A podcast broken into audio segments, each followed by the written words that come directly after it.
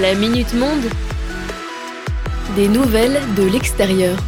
Bienvenue dans la Minute Monde, votre instant d'actu international. Alors pour commencer la semaine, on va aborder un sujet plus léger qu'à l'accoutumée. On va en Corée du Sud, plus précisément à Séoul, pour parler du festival des lanternes qui a lieu en ce moment. Pour en parler, je me suis appuyé sur deux articles du Korean Herald publiés respectivement les 29 avril et 1er mai dernier.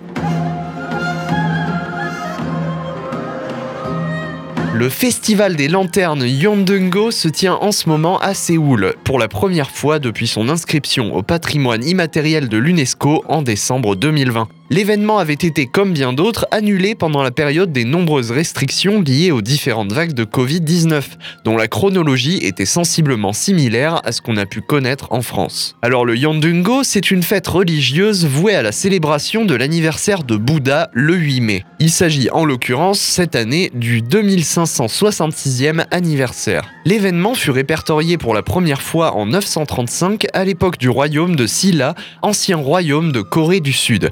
Principal événement du festival, la parade des lanternes de Lotus, a eu lieu ce week-end dans Séoul, mais les festivités continuent jusqu'au 10 mai. Des lanternes faites de hanji, papier coréen à base de pâte de mûrier, seront exposées dans différents quartiers de la capitale ainsi que dans les temples bouddhistes et elles resteront allumées tous les soirs de 17h30 à minuit durant la totalité de l'événement. En attendant, je vous recommande chaudement d'aller chercher quelques images de la parade des lanternes de Lotus qui a eu lieu ce week-end, c'est à voir.